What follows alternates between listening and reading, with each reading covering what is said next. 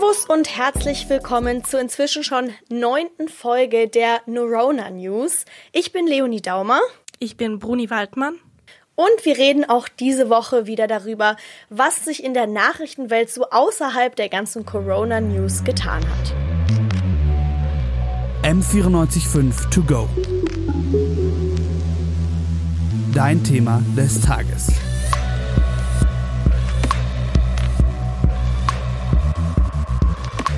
Zum Beispiel, dass Diskriminierung immer noch ein Teil des Alltags vieler Menschen hier in Deutschland ist und deswegen hat die Antidiskriminierungsstelle in Deutschland den Jahresbericht herausgebracht und über den sprechen wir heute. Damals in der Schule weiß ich noch ziemlich genau, was wir über Kolonialismus gelernt haben. Wir haben ein paar Karikaturen aus dem 20. Jahrhundert angeschaut, eine Karte, in der wie bei Memory jedes afrikanische Land einer europäischen Kolonialmacht zugeordnet war.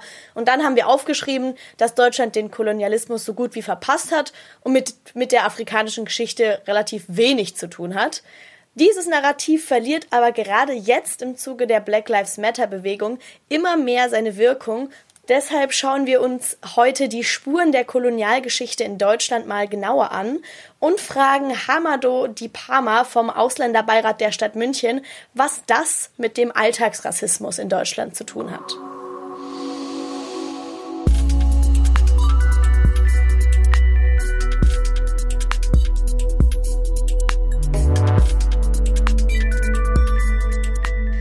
Letzten Mittwoch, da war ich tatsächlich äh, genau hier im Sender bei M945 und habe gearbeitet.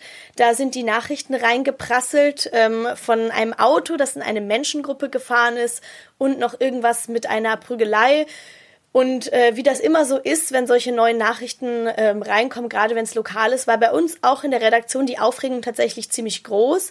Es war fast wieder so ein bisschen das Gefühl da, wie ähm, damals bei dem ähm, Amoklauf im Münchner Olympiazentrum, im Münchner Olympia-Einkaufszentrum.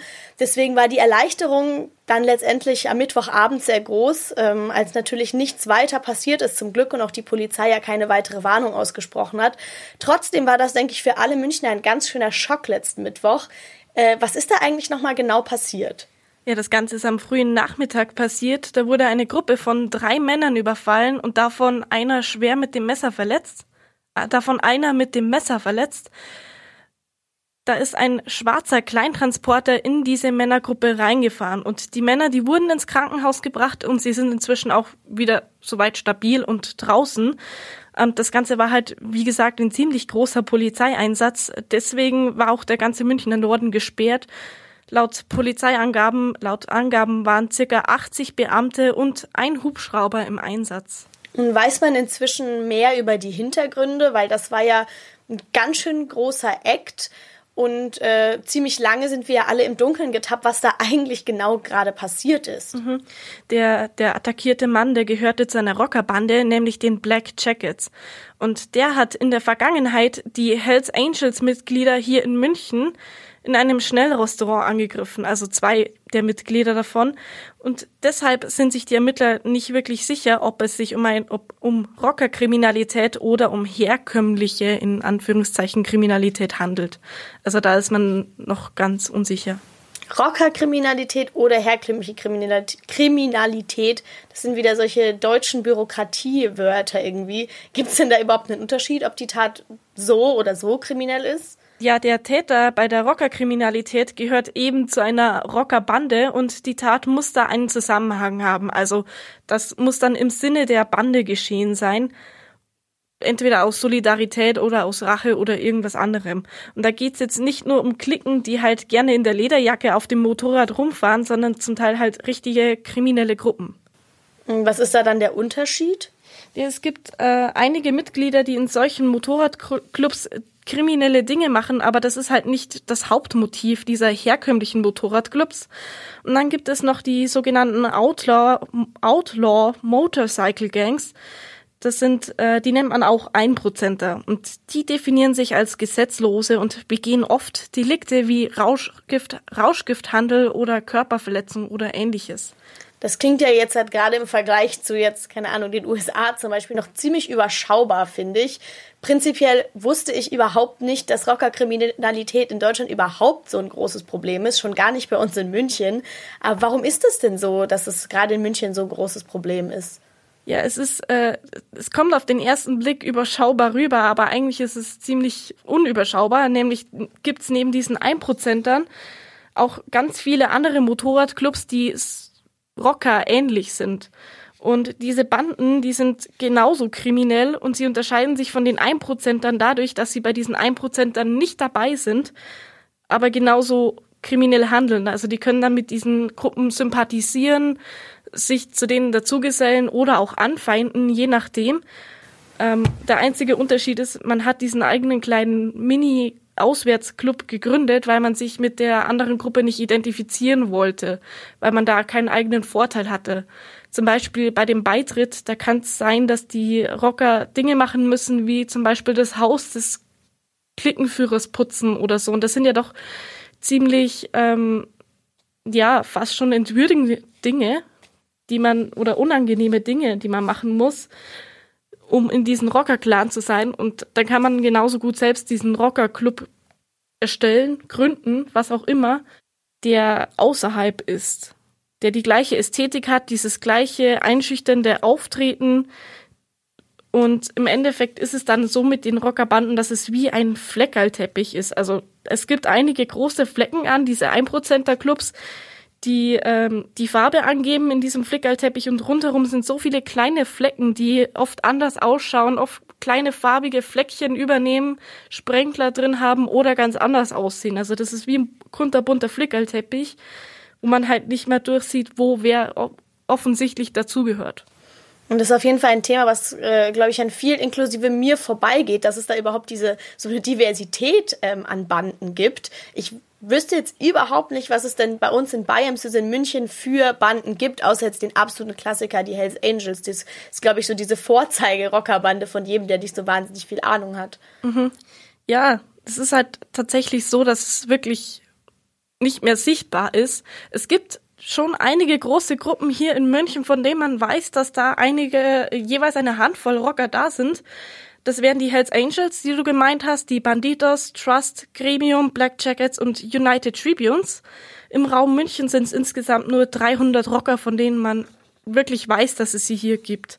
In Bayern sind es ungefähr fünfmal so viel. Man spricht von 1500 Männern in der Szene. Männern, keine Frauen.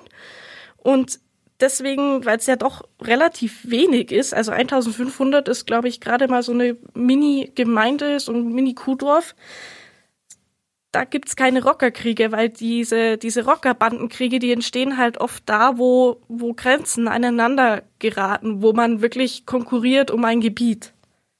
Und bei uns hat es die Polizei halt wirklich noch im Griff und das ist dann doch noch überschaubar.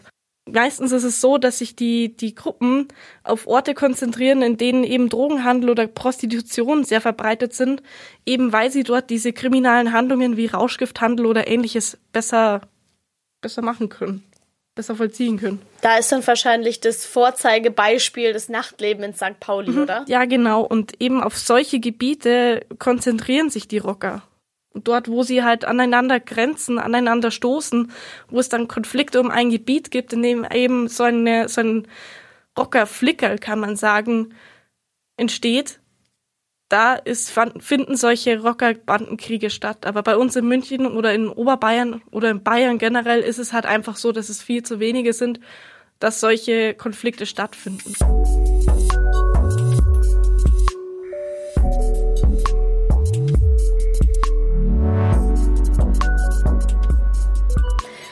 Spätestens ja seit den aktuellen Black Lives Matter Protesten, wo immer mehr People of Color ähm, anfangen, über ihre Erfahrungen offen und öffentlich, vor allem öffentlichkeitswirksam, über ihre Erfahrungen mit Rassismus und Diskriminierung im Alltag zu sprechen, wird immer mehr Menschen immer klarer, dass Diskriminierung für Menschen auch in Deutschland absoluter Alltag ist.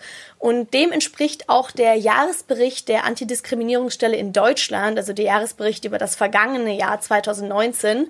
Die Antidiskriminierungsstelle des Bundes in Deutschland verzeichnet nämlich einen Anstieg der Diskriminierung Das ist in dem Sinne natürlich auch eine interessante Erkenntnis, weil im Zuge der Black Lives Matter Proteste ja auch immer wieder darauf hingewiesen wird und immer wieder darüber gesprochen wird, dass das Thema nur jetzt Aufmerksamkeit bekommt, aber natürlich schon viel, viel länger bestanden hat und dem entspricht jetzt natürlich ein Stück weit auch ähm, dieser Jahresbericht der Antidiskriminierungsstelle des Bundes. Die Frage, die sich da halt stellt, ist, wie misst man denn Diskriminierung? Das ist natürlich absolut irgendwie schwierig zu sagen, wenn man sagt, ein Anstieg der Diskriminierung. Klar stellt sich dann die Frage, wie will man das überhaupt messen? Und es ist tatsächlich auch nicht so ganz hundertprozentig aussagekräftig. Die Antidiskriminierungsstelle misst Diskriminierung nämlich an der Zahl der Beratungsanfragen wegen Diskriminierung. Ähm, diese Art von äh, Jahresbericht gibt es so tatsächlich auch erst seit letztem Jahr. Davor gingen solche Berichte immer nur an die Bundesregierung und auch nicht ganz so regelmäßig. Auch jetzt ähm, ja, wie auch schon vorhin angesprochen, es ja darum geht, dass man äh, mehr über diese Thematik spricht, diese Thematik mehr öffentlich, öffentlich machen will, ähm, wurde eben jetzt hat für das letzte Jahr äh, der Jahresbericht veröffentlicht. Natürlich muss man dazu eben sagen, diese, die Frage, wie misst man Diskriminierung, ist natürlich zu beantworten. Man kann das nicht zu 100 Prozent sagen, weil auch wenn man äh, die Zahl misst an den, der Anzahl der Beratungsanfragen, muss man dazu ja natürlich noch sagen, nicht jeder, der diskrimini diskriminiert wird, geht ausgerechnet zur Antidiskriminierungsstelle in Deutschland, sondern vielleicht zu anderen Beratungsstellen. Und manche gehen natürlich auch direkt zu Anwal Anwälten. Äh, dennoch ist natürlich die klare Tendenz zu erkennen, dass Diskriminierung ansteigt. Äh, jetzt hat im Falle dieses Jahresberichts im Vergleich zu 2018 sogar um 3,6 Prozent.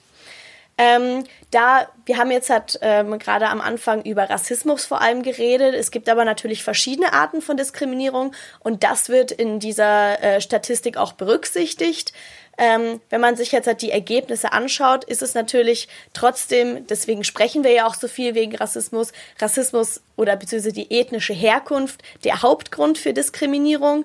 Dann kommt das Geschlecht, dann kommt eine Behinderung, das Lebensalter, gefolgt von der Religion, gefolgt von der sexuellen Identität und am wenigsten häufig werden laut des Jahresberichts Menschen für ihre Weltanschauung diskriminiert. Auch da muss man wieder sagen, sind nicht alle Formen der Diskriminierung berücksichtigt. Jetzt nur um ein Beispiel zu nennen, soziale Diskriminierung ist da natürlich nicht mit einbezogen, aber es gibt auf jeden Fall schon mal einen groben Überblick ähm, über die Arten von Diskriminierung, die Menschen in Deutschland erfahren und vor allem auch ähm, in welcher Quantität. Ähm, dazu, jetzt, wenn man sich dann auch noch anschaut, ähm, in welchen Bereichen diese Diskriminierung ganz besonders erscheint, dann ähm, erscheint sie ganz besonders im Bereich der, der Berufs- und Jobsuche, nämlich 36 Prozent der Anfragen, und das ist dann die Mehrheit, ähm, ist bezogen auf ähm, die Berufs- und Jobsuche der Betroffenen. Ähm, das heißt, dass sie Diskriminierung erfahren haben bei dem Versuch, einen Beruf zu finden und dann möglicherweise etwas nicht bekommen haben aufgrund ihres Geschlechts, ihrer ethnischen Herkunft und so weiter. Mhm. Der kommissarische Leiter Bernhard Franke, der sagt dazu, dass Deutschland ein anhaltendes Problem mit rassistischer Diskriminierung hat und Betroffene oft gar nicht konsequent genug bei der Rechtsdurchsetzung unterstützt werden. Das heißt, wenn sowas passiert, dann erfahren die Opfer oft gar nicht wirklich die Unterstützung, dass sie aus dieser Diskriminierung rauskommen. Natürlich muss man da auch sagen, größere Bekanntheit der Behörde und höhere Bereitschaft von Menschen, sich überhaupt gegen Diskriminierung zu wehren, das lässt halt die Zahlen ebenfalls ansteigen. Trotzdem ist natürlich der Trend zu verzeichnen und deshalb fordert die Antidiskriminierungsstelle auch eine Verbesserung der Hilfsangebote. Momentan ist die Stelle nämlich nur für die juristische Erstberatung zuständig und ab dann äh, sind die Betroffenen dann mehr oder weniger wieder sich selbst überlassen. Ähm, die Antidiskriminierungsstelle fordert deswegen, dass sie die Betroffenen auch durch die Gerichtsverfahren begleiten dürfen, weil das ist natürlich der Punkt, wo es überhaupt erst anfängt spannend zu werden und wo man vielleicht gerade erst ganz besonders ähm, Hilfe braucht, wenn man gerade dabei ist, ein Gerichtsverfahren wegen Diskriminierung zu führen. Außerdem fordert die Antidiskriminierungsstelle eine unabhängige Beschwerdestelle für Diskriminierung durch die Polizei. Da gibt's auch schon Vorbilder dafür, zum Beispiel in Rheinland-Pfalz oder Schleswig-Holstein Schleswig-Holstein, also das wäre jetzt kein Novum. Außerdem äh, fordert die Stelle ein Landesantidiskriminierungsgesetz, wie es das schon in Berlin gibt. Das heißt, dass auch in der Landesverfassung verankert ist ähm, das Verbot von Diskriminierung und dass somit quasi ein Beschwerdeweg eröffnet wird ähm, im Falle einer Diskriminierung durch Polizei oder im Bildungsbereich, dass es den Betroffenen quasi leichter wird, an Schadensersatz etc. zu kommen. Das klingt so, als hätte die Antidiskriminierungsstelle vor, Druck zu machen. Und das ist auch eigentlich ihre Aufgabe. Sie ist 2006 gemäß EU-Vorschrift dafür gegründet worden. Sie soll nämlich Verstöße gegen das allgemeine Gleichbehandlungsgesetz überprüfen. Nur dazu als Hintergrundinfo, in Deutschland ist das Antidiskriminierungsgesetz eigentlich viel sachter ausgelegt als in anderen Ländern. Das heißt, hier wird die Diskriminierung gar nicht so sehr gefahndet oder geahndet wie an anderen Orten. Wie man sieht, kann die Antidiskriminierungsstelle nur fordern. Sie selbst hat wenig Macht und ihr Mandat endet halt jeweils mit der Legislaturperiode des Bundestags. Und seit zwei Jahren ist sie eigentlich nur kommissarisch besetzt. Das heißt, die Befugnis, wichtige und große Sachen jetzt aktuell tatsächlich zu ändern, hat die Antidiskriminierungsstelle nicht. Aber der Jahresbericht trifft natürlich äh, genau den Trend, der äh, ja momentan zu verzeichnen ist, dass man einfach angefangen hat, mehr ähm, über Diskriminierung im Alltag zu reden und eben auch mehr über Möglichkeiten dieser Diskriminierung irgendwie dagegen zu, zu wirken. Und da hat die Antidiskriminierungsstelle in Deutschland zumindest auf sich bezogen ja schon einige Ideen geäußert.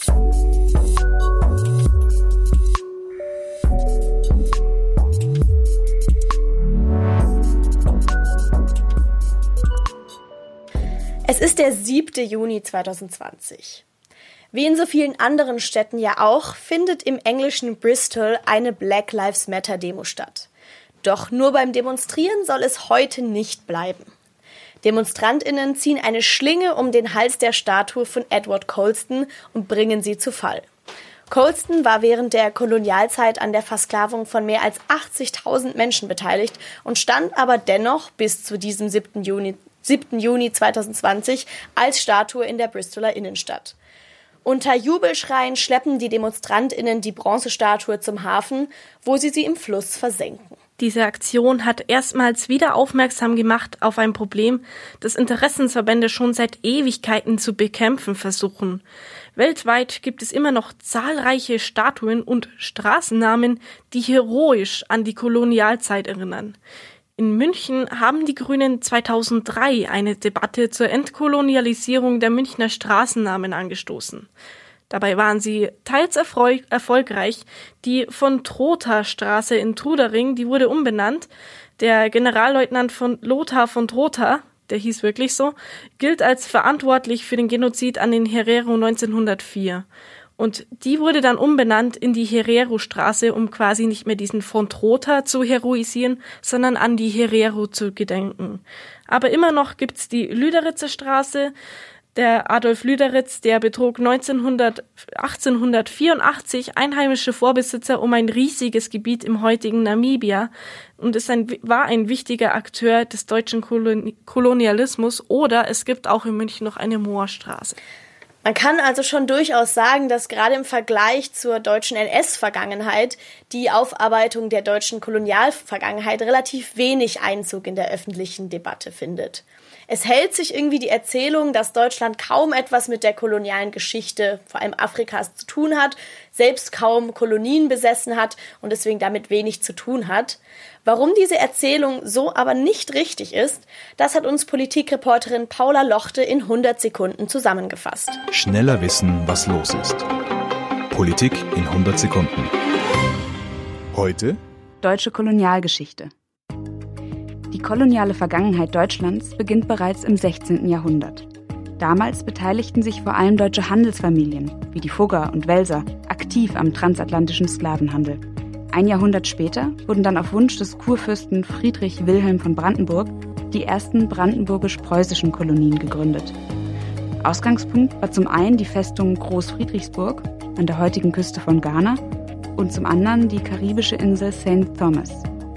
Die preußische Handelskompanie verdiente Geld mit Elfenbein, Gummi und Gold, vor allem aber mit Sklaven. Schätzungen zufolge verschleppte die Kompanie über 17.000 Menschen vom afrikanischen Kontinent in die Karibik. Auch in den Folgejahren dehnte das Deutsche Kaiserreich seine koloniale Macht weiter aus. 1914 besaß Deutschland nach Frankreich und Großbritannien das flächenmäßig drittgrößte Kolonialreich. Dazu gehörten unter anderem das heutige Namibia, Tansania, Togo und Kamerun. Mit Ende des Ersten Weltkriegs und Abschluss des Versailler Vertrags musste Deutschland seine Kolonien abtreten. Bis heute haben die Deutschen ihre Kolonialgeschichte nie offiziell aufgearbeitet. Auch an die Verbrechen dieser Zeit wird kaum erinnert. Nicht einmal an eines der größten Kolonialverbrechen, den Völkermord an den Nama und Herero, zwei Völker im heutigen Namibia. Erst 2015 wurde der Genozid vom Auswärtigen Amt als solcher bezeichnet und anerkannt. Hamado Di Palma kam vor 18 Jahren als Flüchtling aus Burkina, Burkina Faso nach Deutschland und er ist in München hier aktiv, im Ausländerbeirat und im Bayerischen Flüchtlingsrat.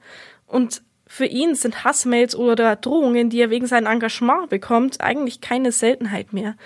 Mit ihm sprechen wir jetzt heute über dieses unglaublich wichtige Thema Kolonialismus in Deutschland. Herr Di Palma, ähm, die Bilder von den Protesten in Bristol in äh, Großbritannien, die sind ja ganz schön um die Welt gegangen, wie diese Statue von ähm, einem ehemaligen ähm, ja, englischen Kolonialisten, sag ich mal, gestürzt wurde, in den Hafen geworfen wurde, ins Wasser geworfen wurde. Was haben Sie sich denn gedacht, als Sie diese Bilder gesehen haben? Ja, also das ist auf jeden Fall ein angemisst beste Gefühl, weil äh, ich denke, wir sollten ja nicht bis äh, 2020 äh, warten, ähm, ja, um diese Situation beziehungsweise die Geschichte des Kolonialismus auseinanderzusetzen. Das ist eigentlich ähm, ja Situation, ähm, die länger ja, oder die längst sozusagen bearbeitet, aufgearbeitet äh, werden.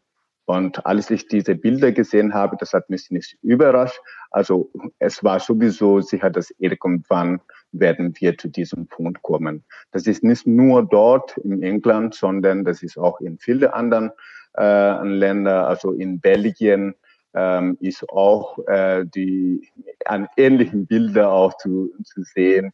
Äh, also äh, mit kolonialen Statuen und Gedenktafel und so weiter, ähm, die äh, natürlich viele äh, antikolonialen Bewegungen nicht länger ähm, ja, äh, dulden wollen. Und äh, da begrüße ich sehr. Jetzt haben wir über Großbritannien geredet, Sie haben noch Belgien erwähnt. Wie sieht's denn in Deutschland aus, was äh, so einen Trend angeht, was solche Bewegungen angeht? Braucht es sowas in Deutschland oder gibt's vielleicht diese Art von Bewegungen schon? Wir brauchen dringend diese Bewegung in Deutschland. Äh, in Deutschland werde ich sagen, dass ähm, ja, es schläft bis jetzt noch, ja, obwohl wir die gleichen Situationen, die gleichen äh, ja, dar kolonialen Darstellungen äh, durch Gedenktafel äh, und äh, Kolonialstraßennamen und, und so weiter in Deutschland, fast in jeder äh, großen Stadt äh, haben. Also ähm, wir haben aber schon längst äh, als äh, Menschen afrikanischen Herkunft in Deutschland äh, angefangen, hin zu dieser Problematik hinzuweisen. Äh, wir haben viele Aktivitäten äh, gehabt, aber es wird nicht äh, wahrgenommen, was ich sehr, sehr bedauert. Ich bedauere sehr, dass wir in Deutschland noch nicht bereit, die ja, kolonialen Geschichte äh, die koloniale Vergangenheit und auch die, ähm, ja, das ist eigentlich nicht nur Vergangenheit, weil äh, die sind noch aktuell, weil äh, diesen Gedenktafel und Kolonialstraßen stehen ja noch da. Also darüber können wir nicht nur über äh, koloniale Vergangenheit reden, äh, sondern das ist auch Gegenwart. Ja. Und dass die nicht bereit sind, das zu korrigieren, dieser Irrtum zu korrigieren, das kann ich nicht nachvollziehen. Wenn Sie sagen, ähm, den Irrtum korrigieren, ist das jetzt äh, ja erstmal bezogen auf, wie Sie schon gesagt haben, sowas wie ähm, Straßennamen, die auf die kolonialistische Vergangenheit hinweisen, Statuen oder sowas. Es gibt ja aber auch in lauter Museen noch zahlreiche Artefakte, die vermutlich oder bewiesenerweise ähm, von kolonialistischen Raubzügen ähm, in Afrika stammen. Was würden Sie sagen, ähm, was bedarf es da, um das zu korrigieren? Müsste man die zurückgeben oder worauf sich ja viele Museen berufen, ist, dass ähm, die, die das weiter behalten müssen aus Ausstellungszwecken, aus Aufklärungszwecken.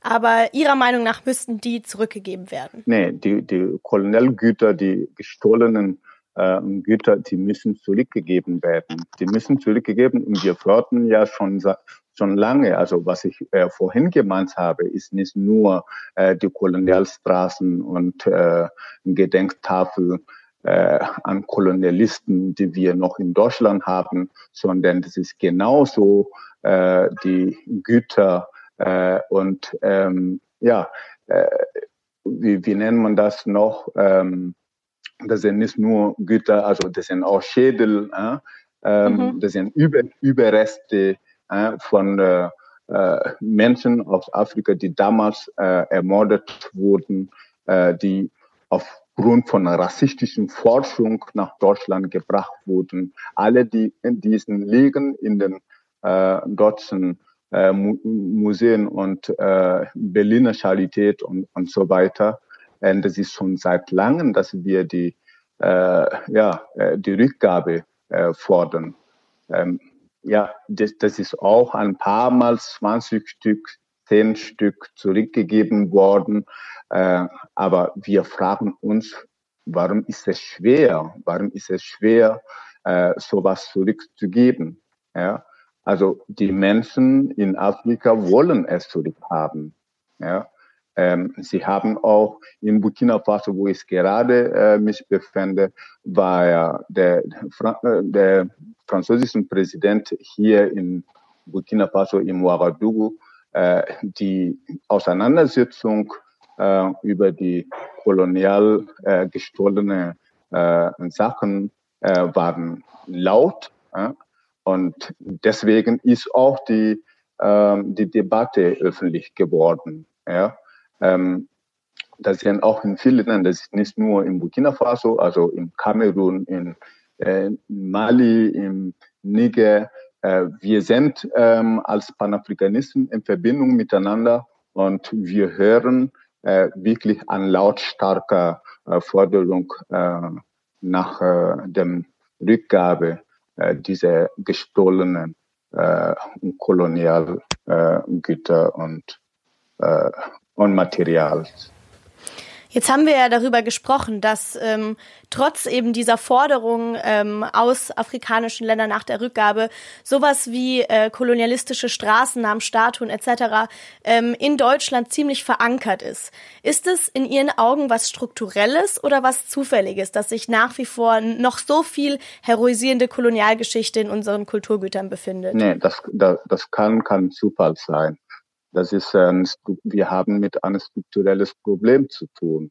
Ja, also deswegen reden wir als Menschen, die von Rassismus äh, und Diskriminierung betroffen sind, dass wir nicht nur mit dem Alltag Rassismus zu tun haben, sondern an, mit einem strukturellen Problem.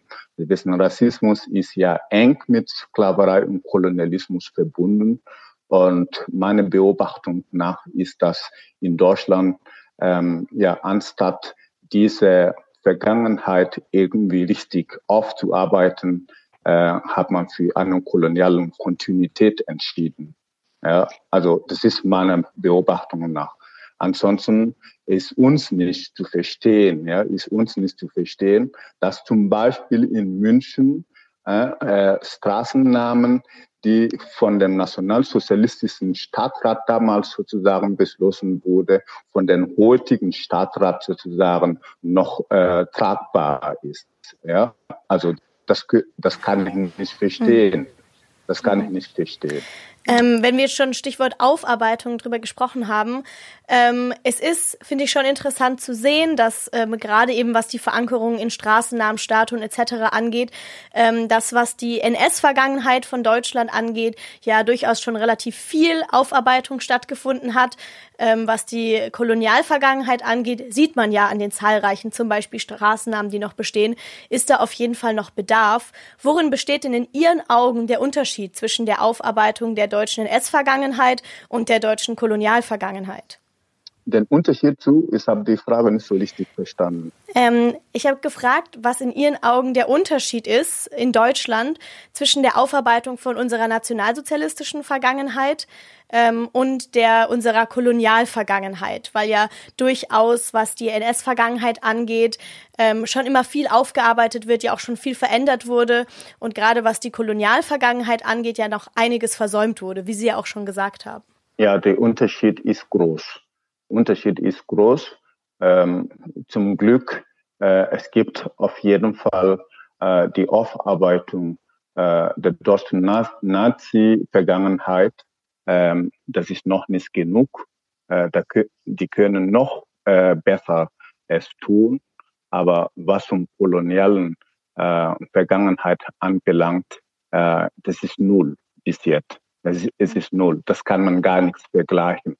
Ähm, ein Beispiel äh, davon, also wir reden ja äh, über die Kolonialstraßen, äh, die noch in vielen Städten, so wie in München, ähm, ein Problem äh, da ist. Ähm, die Entnazifizierung der Straße haben, hat schon stattgefunden. Ja, und da fragen wir uns, warum ist es nicht möglich, ja, die Entkolonialisierung der Straßen? Ja, das, das sind ähm, ja Fragen, offene Fragen, äh, die wir uns stellen. Das sind Fragen, die die Nachfahren äh, von den Opfern von Kolonialismus in vielen Ländern in Afrika äh, sich stellen. Ähm, und bis heute äh, können wir das nicht nachvollziehen, ja, warum diese Unterschiede da ist. Ähm, Sie wissen auch noch nicht lange hat äh, die SPD-Fraktion äh, im Stadtrat äh, München ähm, einen Beschluss äh, gefasst äh, für äh, die Prüfung äh, der Straßennamen in München, aber nur was um äh, Nazi-Zeit angelangt. Ja.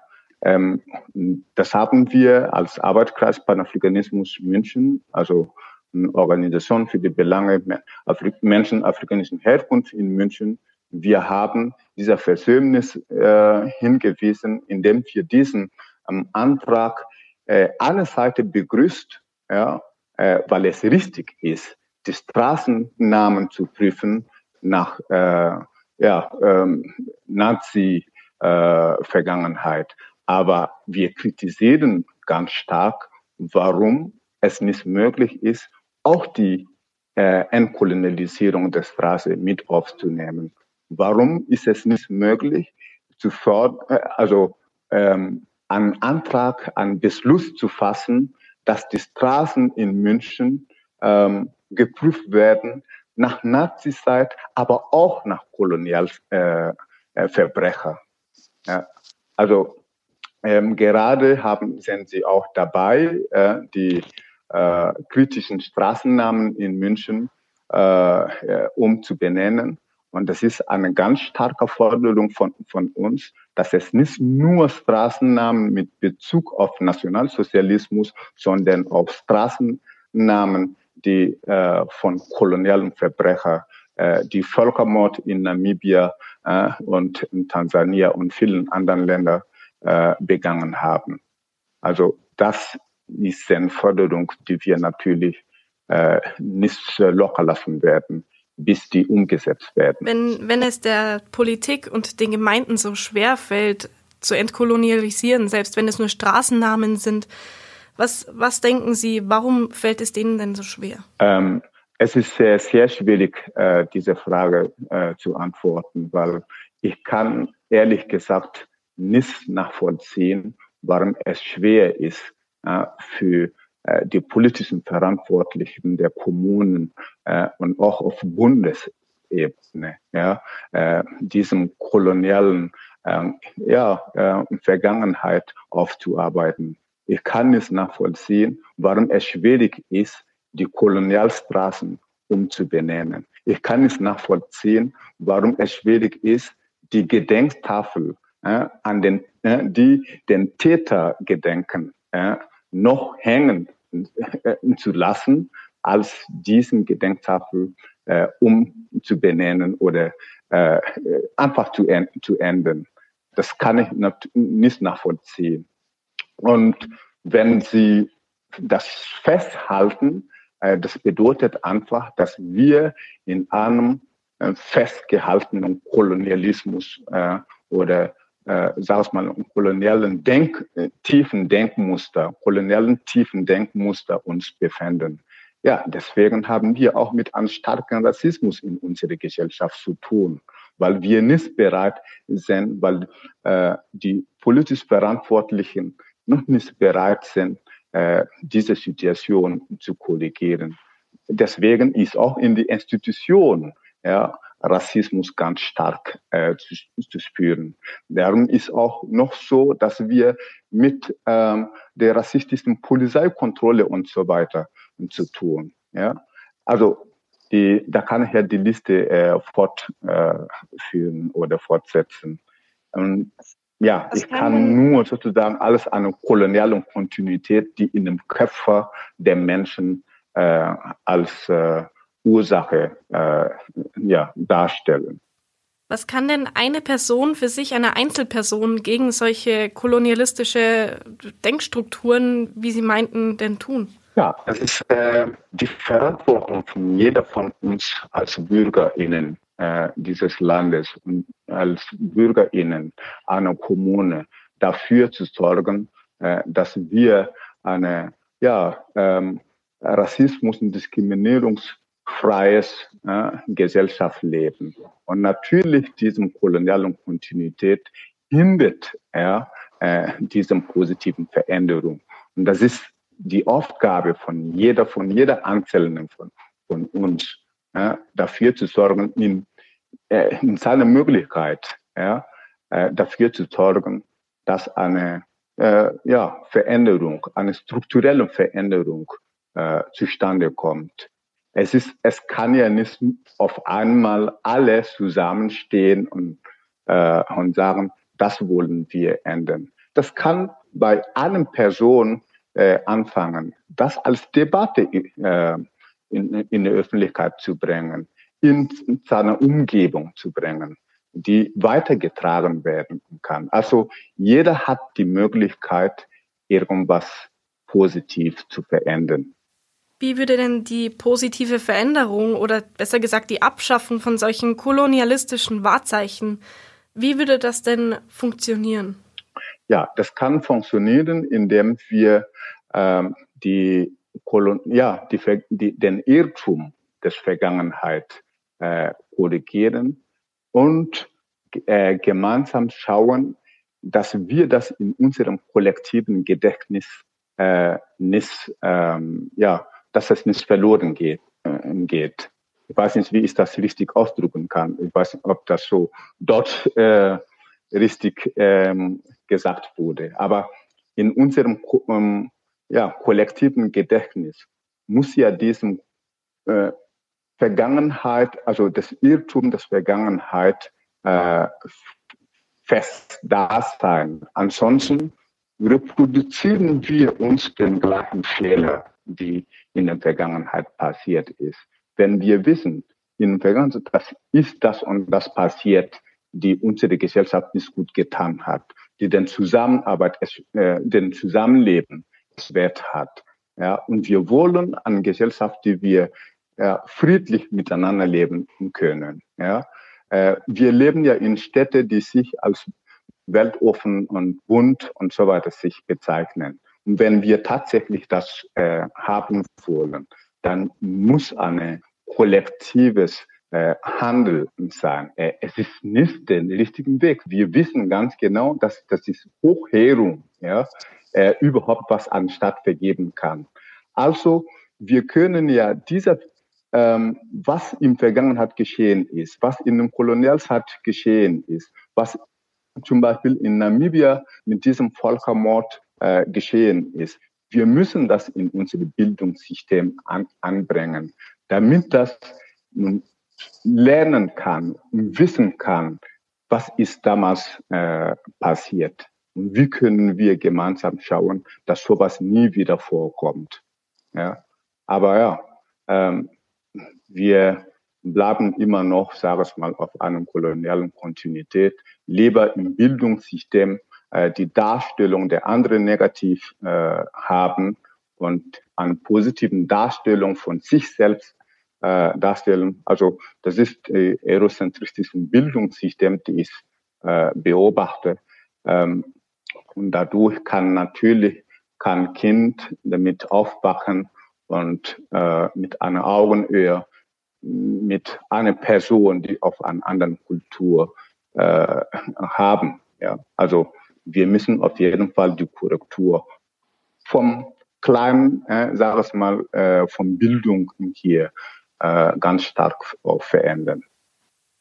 Jetzt nochmal ein Sprung in die Gegenwart, ins, ähm, in die derzeitigen äh, Geschehnisse auf der Welt. Es finden ja viele Black Lives Matter Proteste statt. Und da wollten wir wissen, inwieweit ist denn die Kolonialzeit mit diesen Protesten verbunden, beziehungsweise was steckt denn dahinter? Ja, also Sie wissen ja, ähm, es gab das Black Lives Matter ist, hat nicht heute angefangen, ja, hat nicht nach dem neuen Geschehen von äh, also in den USA äh, ja angefangen. Äh, diese Bewegung gab es schon länger. Wir hatten auch vor Black Lives Matter äh, anderen Bewegung äh, sowie äh, den Panafrikanismusbewegung, äh, die in den äh, Diaspora der Panafrikanismusbewegung hat nicht in Afrika stattgefunden. Das hat in äh, den europäischen Ländern, in den USA und die karibischen Länder äh, äh, ja, äh, zustande gekommen. Also das ist eigentlich eine Kontinuität, eine Bewegung schon von damals äh, gegen die Sklaverei, dann gegen das Kolonialismus, äh, für die Unabhängigkeitsbewegung in den Ländern in Afrika und heute als Bewegung äh, gegen Rassismus äh, und menschenverachtenden Ansichten. Also es ist die Bewegung, was wir gerade jetzt äh, sehen und äh, verfolgen äh, und selber aktiv dabei sind, ähm, sind für mich eine Kontinuität. Eine Kontinuität, weil äh, die Situation von schwarzen Menschen äh, hat schon seit äh, Hunderten von Jahren äh, nicht wirklich sehr, sehr viel verändert. Ja, also natürlich Sklaverei hat äh, sicher, äh, ja, äh, ist nicht mehr heute da. Trotzdem erleben wir noch in bestimmten Ländern, äh, sogar wenn ich äh, in Afrika als Beispiel in Mauritanien äh, ist auch Sklaverei als, äh, noch als Thema heute. Ähm, also das Leiden, ja, äh, die Unterdrückung, die wir als schwarze Menschen weltweit erleben, ist einfach ja von so vielen Hunderten von Jahren. Und deswegen ist auch diese Bewegung eine Kontinuität, weil ja, wir können natürlich diesen Unrechtnis annehmen und werden auch nicht äh, annehmen. Wir werden auf jeden Fall äh, noch stark, noch stärker werden äh, für unsere Rechte. Wir haben nicht nur Pflichten in dieser Welt als schwarze Menschen, sondern wir haben auch Rechte. Hamado Di Palma war das aus Burkina Faso. Vielen Dank für das Interview.